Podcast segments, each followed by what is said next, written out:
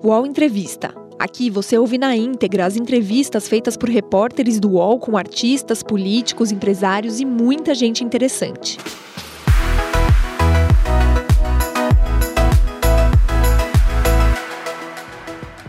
Advogado formado pela Faculdade de Direito do Recife, Bruno Araújo foi eleito pelo PSDB em 1998. Tinha 26 anos e foi eleito deputado mais jovem de Pernambuco. Também foi presidente da Assembleia Legislativa e reeleito pelo Estado em 2002.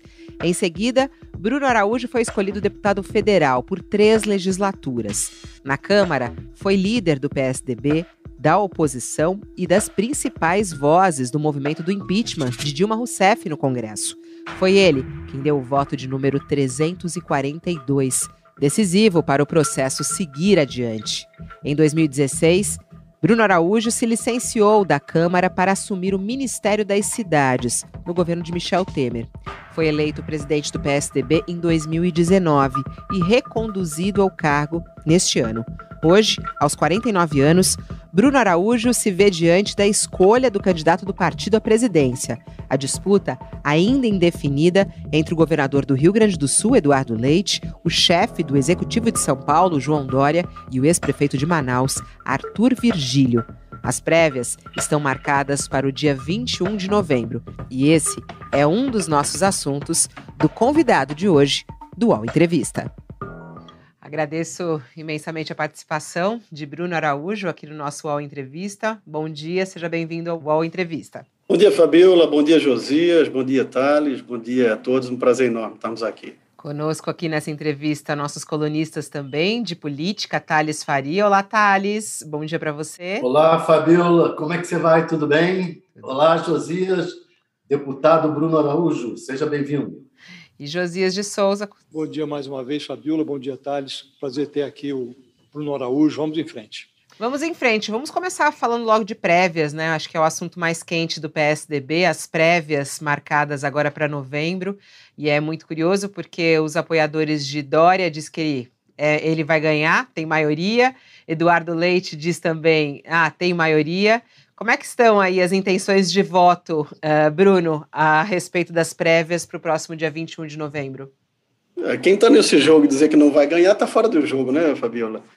Mas é de fato sim, o, o jogo está é, o jogo tá sendo jogado, não há não há favoritos.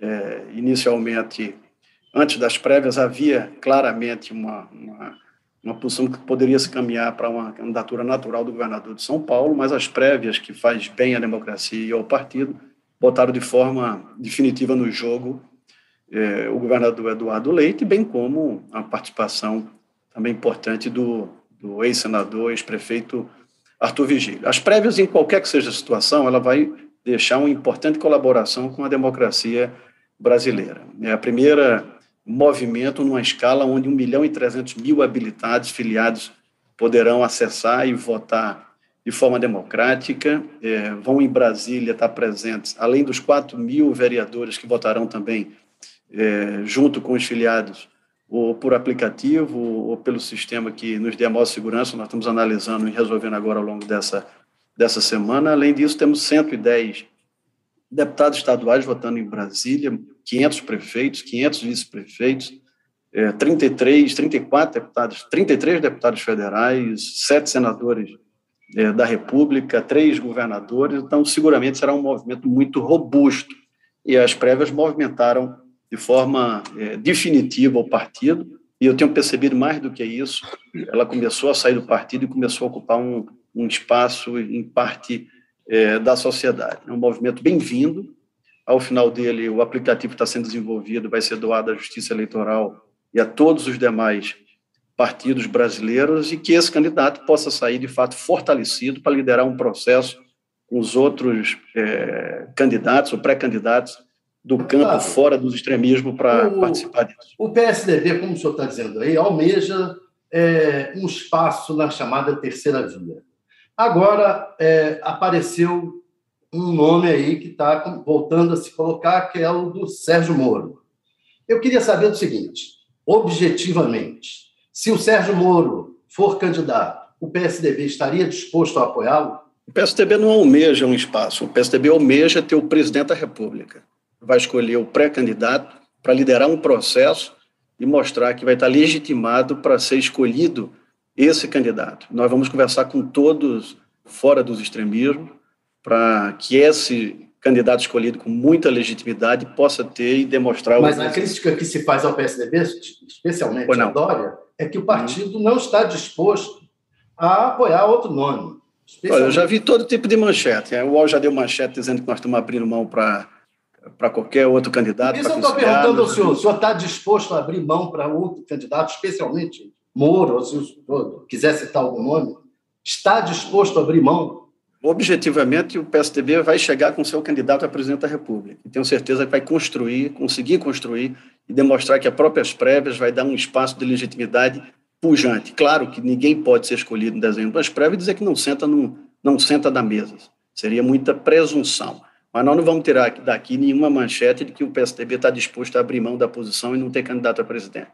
A última vez que o PSDB foi poder eh, foi no mandato de Fernando Henrique, que se encerrou em 2002. Já lá se vão quase 20 anos. No ano que vem vai fazer aniversário de 20 anos essa exclusão do PSDB do poder federal. O senhor alçou a presidência do partido numa condição peculiar, com o apoio do João Dória. Houve um curto-circuito em algum momento, é, uma reunião que houve em São Paulo, o Dória tentou avançar o sinal, os senhores se afastaram um pouco, surgiu a candidatura do Eduardo Leite, e dá a impressão, pelas conversas que tenho com os correligionários seus no PSDB, de que o Eduardo Leite é hoje mais benquisto da bancada federal, mais benquisto dos senadores do que o candidato Dória. O senhor superou o curto-circuito que o separou de João Dória? O senhor também prefere Eduardo Leite? É, compartilha da posição de que o Eduardo Leite é mais agregador do que João Dória?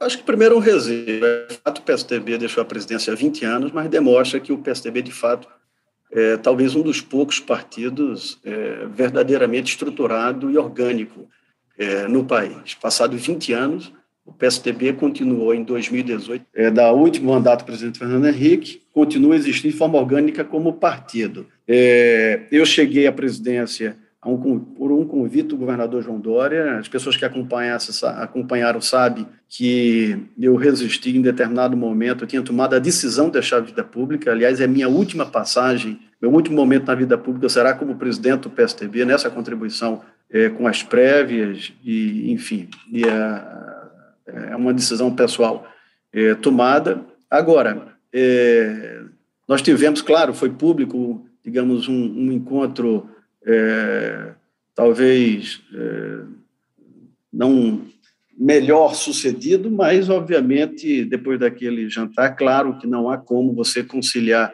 algo tão relevante e num momento tão importante do país, não estando absolutamente sintonizado com nossas lideranças. Tanto eu, quanto Eduardo Leite, quanto João Dória, quanto Arthur Vigílio, estamos completamente sintonizados com os projetos do, do partido e mantemos uma ótima relação. Mas o senhor não respondeu a pergunta dele se há é, um, uma tendência maior e uma aceitação ah, melhor de Eduardo Leite é. no lugar de Dória. Porque Eduardo... isso é público é, também, ah, né? É, Fabiola, a única coisa que aqui eu não vou estar apto a expressar é o que eu imagino sobre o momento e a posição de cada candidato. Cada um tem suas características. O, o Dória vai trabalhar com o ativo da vacina, avaliar o quanto isso vai ser poderoso ou não no processo das prévias, com sua capacidade de organização, né, de disciplina de trabalho, Eduardo Leite, com ares é, novos de esperança, com qualidade que estimula parte importante do partido. Meu papel vai ser muito mais coordenar e apurar o resultado do que, é, de fato, publicamente emitir minhas opiniões. Deputado, o senhor é, falou que é, o PSDB não há 20 anos quase não chega, não volta ao poder federal, mas é um partido que se mantém como partido orgânico. Não é bem assim, né? Se nós formos analisar, o PSDB encolheu, é, personalidades como Geraldo Alckmin estão é, a caminho da porta de saída. O partido não é mais o que foi quando Franco Montoro, Mário Covas e Fernando Henrique o fundaram e ainda não sabe direito o que planeja ser. Boa parte da bancada federal é bolsonarista, volta, vota com o Bolsonaro, votou a favor do voto impresso, dizer, é um partido sem organicidade, sem uma linha clara. Não lhe parece isso? O senhor não está sendo muito otimista quando diz, olha, estamos aí para ganhar em 2022? Não é otimismo demais? Não, acho que o partido ser orgânico ou não ser orgânico não tem nada a ver com a volatilidade de crescer, aumentar ou diminuir. Claro que o partido é menor e qualquer partido que está fora do poder é, é, menor, mas os resultados eleitorais do PSDB em 2020 mostram. O PSDB foi o partido mais teclado nas urnas. O PSDB foi o partido que teve o menor custo per capita por voto em todo o Brasil. O PSDB elegeu a maior prefeitura da América Latina. O PSDB é o partido que mais governa municípios com mais de 100 mil habitantes, onde está a parte mais crítica, mais é, crítica do eleitorado do ponto de vista de, de demanda é, política. Ignorar, ignorar isso, Josias, é deixar o quê? Sobrar o quê ao Brasil? Deputado, o? Deputado, o PSDB também. Mas só para é... só concluir aqui o raciocínio. E essa parte do bolsonarismo infiltrado dentro a parte do, do bolsonarismo vai sobreviver até abril, o dia 30 de abril, que é o prazo de descompatibilização. A melhor, a partir de 21 de novembro, com o resultado das prévias, no dia 22 de novembro, só fica no PSDB quem tiver compromisso com o nosso candidato a presidente da República. Você acompanha o volume de recursos como nunca. Eu fui ministro de Estado e eu tinha o poder discricionário de ter e definir parte dos recursos que aplicava. Hoje, nenhum ministro do governo Bolsonaro consegue aplicar um real que não peça ao relator do orçamento, ao presidente da Câmara ou ao presidente do Senado. O próximo presidente da República vai ter, com muita habilidade, negociando com o Congresso, mudar essa lógica. O Congresso, sim, é o, é o provedor, o confeccionador do orçamento, mas não pode ser o detentor é, dos recursos para onde vão. Claro que isso contamina muito, não é o PSDB, vamos ser objetivo. O democrata está dizendo que não vota com o Bolsonaro e o PSL também, União Brasil. Né? E você vai ver quantos estão na base. O Kassab tem um discurso crítico. Nós anunciamos formalmente oposição ao governo. O Kassab tem um discurso crítico. Vai lá olhar pois na é. base como é que está essa relação. Vocês anunciaram... Então, no momento, então, objetivamente, Josias, 22 de novembro, só fica no PSDB quem assumir compromisso com o candidato a presidente do partido. Bem claro. Mas... Pois é, vocês anunciaram formalmente oposição ao governo. No entanto, o PSDB, como bem lembrou Josias, além de questões na pauta econômica, também tem voltado com o governo. Claro, é a nossa pauta. É, é nossa é. Eu pergunto então o seguinte: como é que o senhor está vendo o desempenho do ministro Paulo Guedes e se o, o senhor acha que ele deve continuar no governo? Precário, extremamente precário. Aí já colocamos diversas vezes como é, muita retórica ao longo de todo o início da. Sempre foi um ministro que gerou expectativas é, para a semana que vem, para o mês que vem.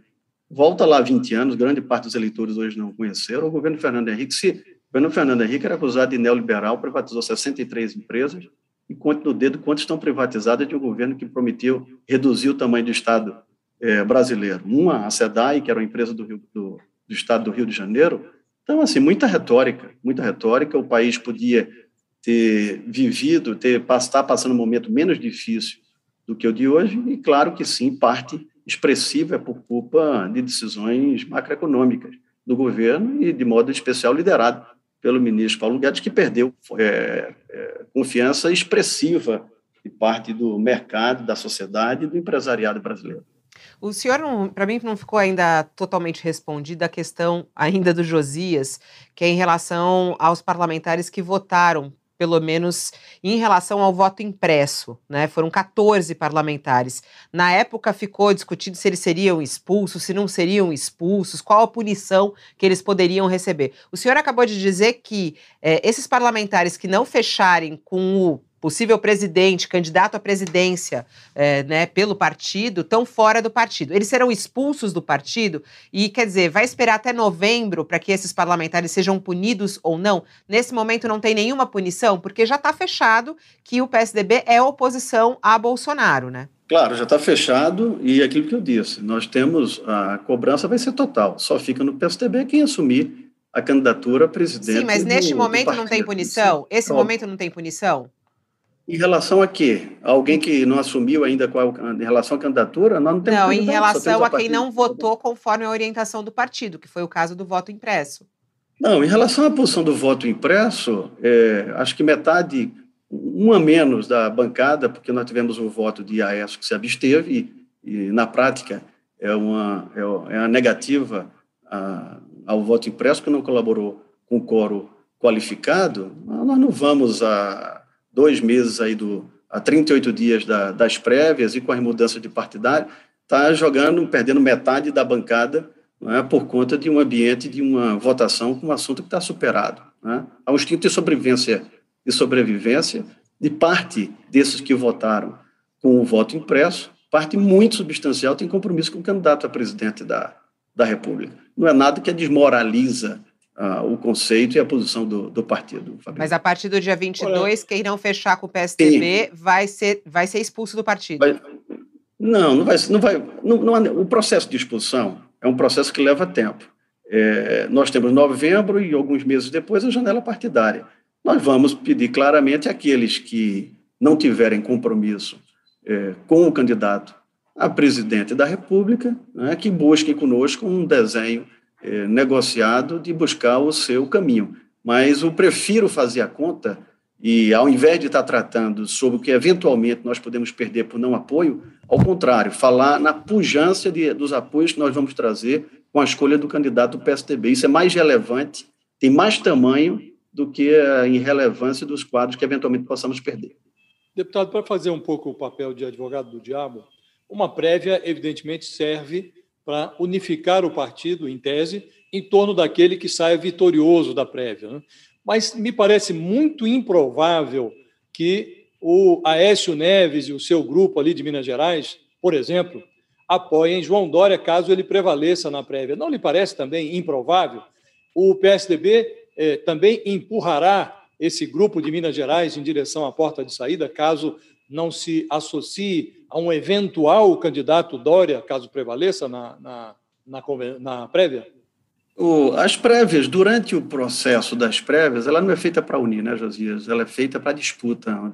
Uma disputa Sem dúvida, que, mas depois, estou me referindo claro, ao se coloque, se coloque as diversidades de pensamento e que nós e aquele escolhe e aquele que for escolhido tem a capacidade de demonstrar sua capacidade de aglutinar e de liderar. Essa, obviamente, a gente pode ser colaborativo, mas essa é a responsabilidade de quem vencer, demonstrar sua capacidade de liderar ou não. Se não tiver a capacidade de liderar, né, vai ter perdas importantes, o partido perde e o próprio país perde. Se tiver capacidade de liderar, pode surgir um líder que seja chefe de Estado e chefe de governo lá na frente, escolhido pela população. Mas o Aécio, o senhor acredita que ele vai sair do partido? Eu já não vejo. É, o partido já deu demonstrações é, houve movimentos, claro, do governador do governo de São Paulo em relação à participação de Aécio no partido, e o partido, em um momento lá atrás, decidiu esse assunto. Não vejo nenhuma disposição do senador Aécio é, nesse sentido. É, Aí nós então, chegamos a um outro problema, né, Bruno? Sim. Porque um dos grandes problemas, eu costumo dizer que o PSDB, desde a sua fundação, é uma espécie de grupo de amigos 100% feito de inimigos. Né? Todos se gostam muito, mas um fala mal do outro. Era assim, inclusive com os, os cardeais da legenda, né? Montoro, Mário Covas, se adoram, mas ali por trás um era é, explicação o outro. Né? E um dos grandes problemas do PSDB nas disputas federais é justamente é, o fato de que um puxa o tapete do outro. É, foi assim com é, Geraldo Alckmin, que é, o Aécio não ajudou, quando Serra foi o candidato, é, também o Aécio não ajudava, quando Alckmin ou Serra eram é, é, candidatos também, não, não tinha um, não ajudava o outro. Quer dizer, é um, é, um, é um rolo que sempre leva alguém, uma ala do partido, a puxar o tapete do seu candidato. Isso não vai se repetir agora? Bom, primeiro, isso é muitas disputas internas, isso é mais sociológico do que política. Basta ouvir o que fazia Kamala Harris em relação a Joe Biden e hoje se elegeram juntos presidente e vice-presidente eh, da República. E isso também era no momento em que, na hora de o PSTB decidir, aquela clássica visão de tomando vinho no restaurante de São Paulo, se inverteu agora para 1 milhão e 300 mil filiados e mais de 2 mil, mais de 5 mil detentores de mandatos. Essa transferência, essa posição vai estar transferida para um colegiado, para um tamanho muito mais amplo e compartilhado. Então, espero que o próprio resultado das prévias legitime e transfira é? essa posição de quem puxa o tapete de quem para uma responsabilidade de escolha mais coletiva. O UOL Entrevista volta já.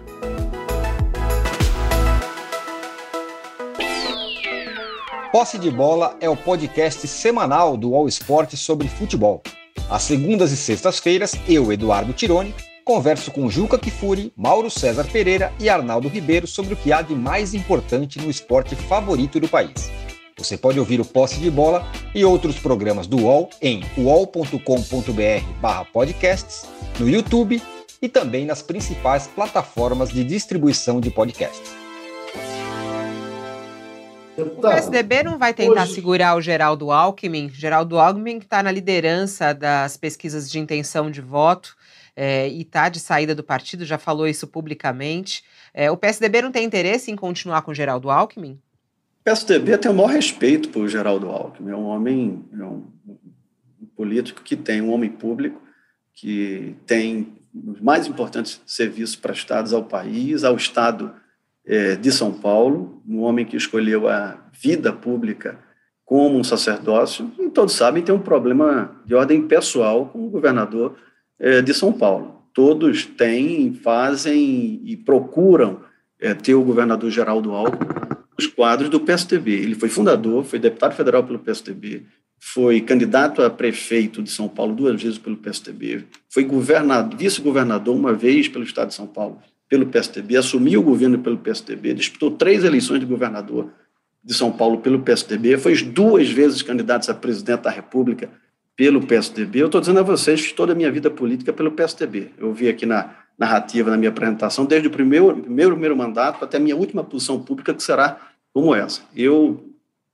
guardaria muito, qualquer que seja a situação, ativo mas, de forma coerente, só ter tido um único partido. Mas o senhor não respondeu minha pergunta, isso tudo a gente sabe. Isso. Isso. a gente sabe. Vamos trabalhar. responder a minha pergunta... Nós somos nós que vamos decidir, Fabiola. Não, mas assim, mas, por exemplo, a, a, sua resposta foi muito, foi muito clara, inclusive, aqui para mim. É, o senhor falou assim, ele tem um problema pessoal com Dória. Quer dizer, o claro. Dória é o PSDB tô, hoje? Quer dizer, o, é claro Dória você, é o, é, é o mandatário público, né? do PSDB que não acomoda um líder político como o Alckmin, nesse caso? Deu a entender um pouco nisso, a, a sua resposta. Não, o mandatário do PSDB sou eu.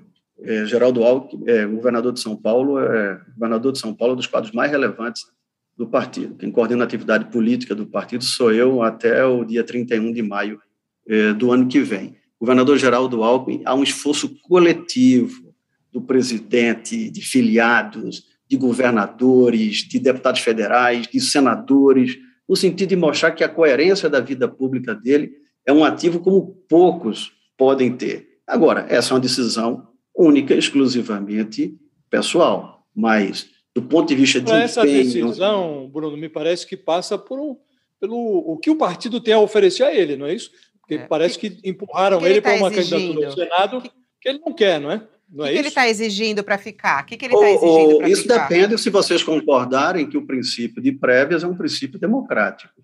Porque aí senão a gente vai voltar a tudo que vocês, a imprensa, criticaram. O PSDB resolvia é, de forma sozinha no gabinete. Há regras.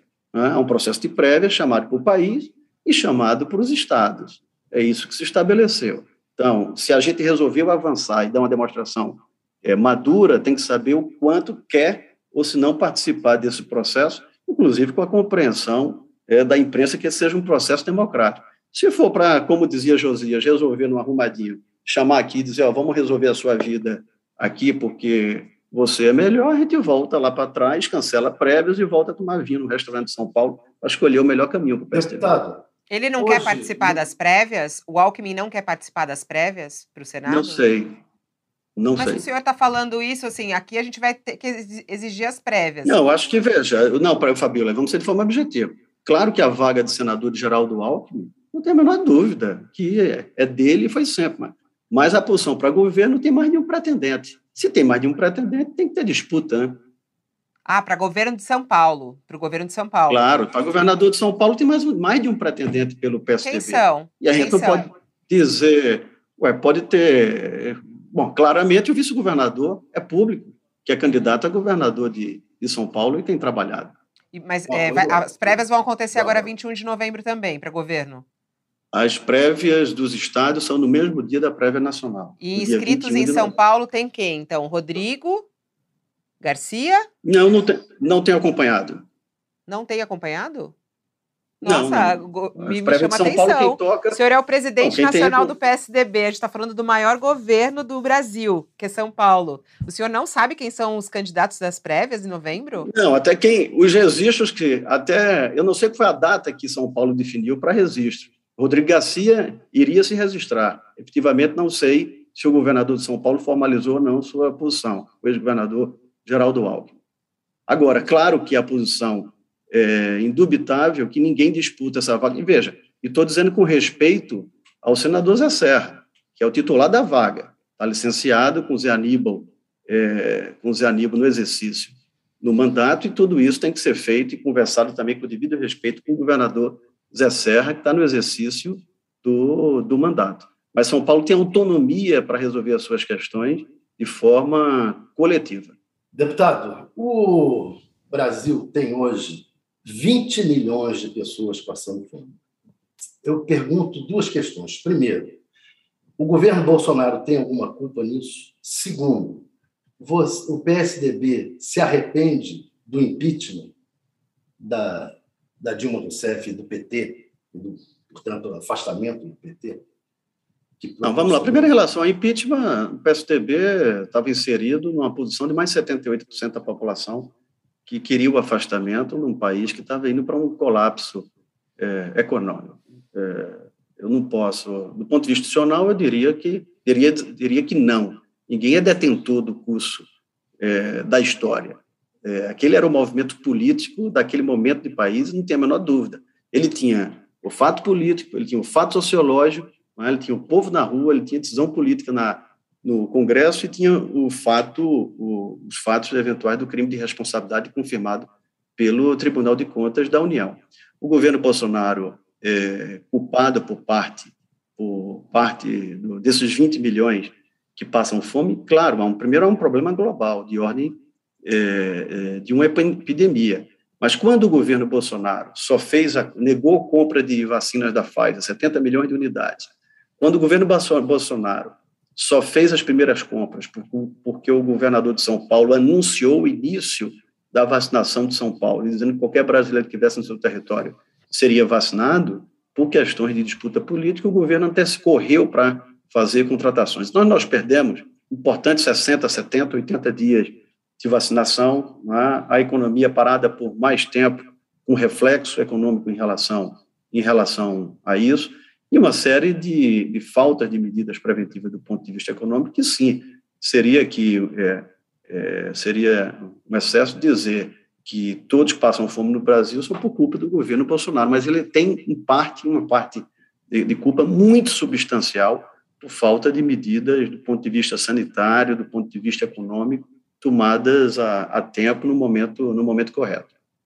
A própria é, instabilidade do ponto de vista institucional, a disputa, disputa da verborragia, o desafio às instituições que geraram é, aumento do câmbio, é, apreensão de mercado, tudo isso interferiu na economia e, de forma mais objetiva, para ser muito claro, a maior culpa do governo Bolsonaro, que é o velho dragão da inflação, que atinge, sobretudo, a parte mais pobre da população, que não tem como se proteger minimamente no sistema bancário. O ex-presidente Fernando Henrique Cardoso disse que num eventual segundo turno entre Lula e Bolsonaro ele ficaria é, com Lula, né? Esse é um pensamento do PSDB? É, a fala dele representa o seu partido? Não, é a, é a opinião de um ilustre filiado do PSDB. É, aliás, é a opinião do mais ilustre filiado do PSDB, não é a oposição, não é a opinião do partido. É a opinião de um doutor em sociologia, ex-presidente da República, é, um senhor com 90 anos de idade, com serviço, dos mais importantes serviços prestados ao país e que reflete a opinião de um filiado. É, deputado, de, um, de, um, época, de um dos 1 milhão e 300 mil filiados. Na época em que o PSDB foi fundado, o Fernando Henrique, Mário Covas, Franco Montoro, eles deixaram ali as fileiras do velho PMDB, numa época em que a má reputação do Orestes Quercia grudava como chiclete. E o PSDB surgiu como uma inovação, um reformador do sistema político, um, um reformador dos costumes políticos. Hoje, é, o PSDB está incorporado a uma geleia já teve um, um ex-presidente da legenda preso, Eduardo Azeredo.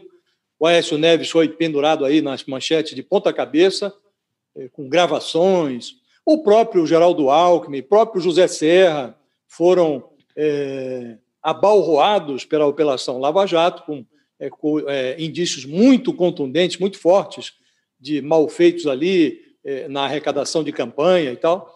E o partido cobrou do PT durante um certo tempo uma autocrítica, mas, é, por outro lado, não fez a sua própria autocrítica, tentou expulsar o Aécio Neves, não conseguiu, numa reunião de executiva, é, o Aécio teve uma votação acachapante. O que é que houve? O que foi feito daquele PSDB de outrora? É, e o que será feito do PSDB no futuro? O PSDB não, não tem mais esse ativo ético, moral. Perdeu. Tem como reconquistar? Vamos lá. Primeiro, a maior intenção de votos no Brasil é para alguém que foi preso por mais de um ano. Né? A maior intenção de votos hoje dos brasileiros pode não representar a posição majoritária, mas o que indica todas as pesquisas é de alguém que viveu mais de um ano preso. Então, primeiro, contextualizado do ponto de vista sociológico. Depois, segundo, ninguém é renovador a vida toda, todo dia. Isso são fases. E essa é uma fase nova que entrou o PSDB. As pesquisas nossas quali mostram que o PSDB para eleitor hoje é Eduardo Leite, é João Dória. E isso nós estamos, não estamos deixando de homenagear todos que trouxeram o PSDB até aqui. Em cada momento do ciclo de vida de um partido, de uma instituição, de uma empresa, você tem altos e baixos. E é, isso é no seu meio de comunicação, é no seu jornal, é no seu partido, é numa empresa, é numa instituição bancária. Nesse momento, o eleitor brasileiro enxerga o PSDB como sendo João Dória, como sendo Eduardo Leite, uma grande disputa com a participação do senador Arthur Vigílio, um dos três candidatos, e é um processo constante de reinvenção e de construção. Nós estamos certos que esse momento fortalece é, o partido para se inserir num momento novo, com caras novas, com posições novas e com pessoas que podem oferecer algo de novo ao país. Dentro da régua política, o PSDB ele fica onde agora? Ele está mais para a direita do que ele era antes? A régua do Brasil. Na régua do Brasil. Não, não é o PSDB isso. Quer, o, não é assim, o, né? Vamos objetivamente. O, PS, o PSDB quer se afastar. É. O PSDB não quer. O PSDB não quer. O, PSDB quer distância é, de Lula e do PT. Tá? O PSDB quer distância do PT. O PSDB quer é, distância de Bolsonaro é, é, Lula e Bolsonaro têm importantes intenções de votos, não representam majoritariamente cada um deles à vontade do eleitor brasileiro. Se essa posição majoritária identificar uma outra alternativa, ela vai trazer um outro presidente da República ao país. Nós queremos vencer as eleições, passando pelas prévias, demonstrando capacidade de aglutinar em torno eh, do nosso nome, poder buscarmos eleitores nossos que se aproximaram do bolsonarismo e dos, dos bolsonaristas arrependidos, demonstrar a parte dos eleitores é, de Lula que o PSDB volta a ser uma alternativa para formar uma posição majoritária e vencer a eleição para presidente da República para voltar a governar Seria no seria mais centro, seria mais centro, porque o senhor até fala assim, né? A gente quer distância do, do Lula e quer distância do Bolsonaro, mas vocês querem aproximação dos eleitores deles, né? Porque Esse discurso não interessa eleitores... o eleitor, Fabiola. Oi? Esse discurso não interessa o eleitor. Não, não mas eu é digo nós discurso. régua ideológica. Mas o discurso... É discurso acadêmico para a gente não resolve nada. O que a gente interessa é saber efetivamente é, o que é que nos distancia da parte do eleitorado que rejeita é, Lula, não é? E como nós é, é é,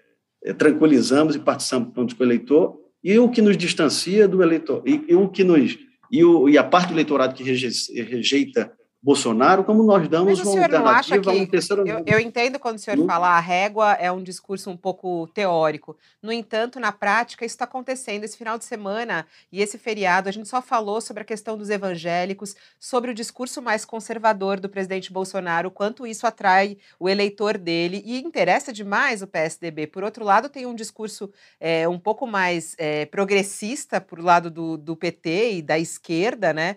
E, e que também interessa o eleitor do PSDB, que sempre fica, às vezes, no meio do, do caminho desses dois. É isso que eu lhe perguntei. Tá? Continua no centro, no meio do caminho? É, e aí o eleitor decide, por exemplo, nós temos uma deputada federal que nasceu numa igreja, sempre teve uma formação vinculada a, ao mundo evangélico, parte substancial do eleitorado dela, e por ter declarado apoio a Eduardo Leite, perdeu o apoio da igreja com discurso homofóbico de líderes da igreja.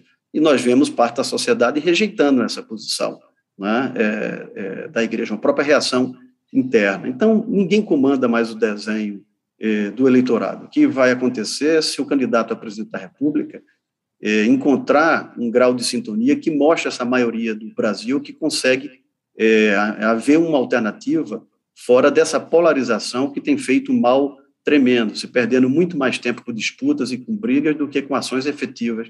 É, se nós pegarmos, por exemplo, os dados da vacinação, nós vamos ver que o cenário de distribuição das vacinas é uma regra universal. Os três estados que mais vacinam são governados pelo PSDB. Por quê? É, competência, gestão, formação de equipe. É com essa qualidade de poder fazer uh, as entregas do que efetivamente importa à população, nós vamos querer que o nosso candidato se apresente e aglutine os votos necessários do lulista arrependido, do bolsonarista arrependido e toda essa gama de eleitores que não querem nenhum nem outro. Tá certo. Bom, a assessoria pediu para a gente encerrar aqui a entrevista porque ele tem uma série de compromissos, tem que preparar as prévias do PSDB. Muito obrigada é, aqui pela sua participação ao vivo é, e estamos aqui abertos a outras participações. Até uma próxima. Estou à disposição. Um abraço, Fabiola. Obrigado, Josias, Thales, a todos que nos acompanharam. O UOL Entrevista e outros podcasts do UOL estão disponíveis em uol.com.br/podcast. Os programas também são publicados no YouTube, Spotify, Apple Podcasts, Google Podcasts e outras plataformas de distribuição de áudio.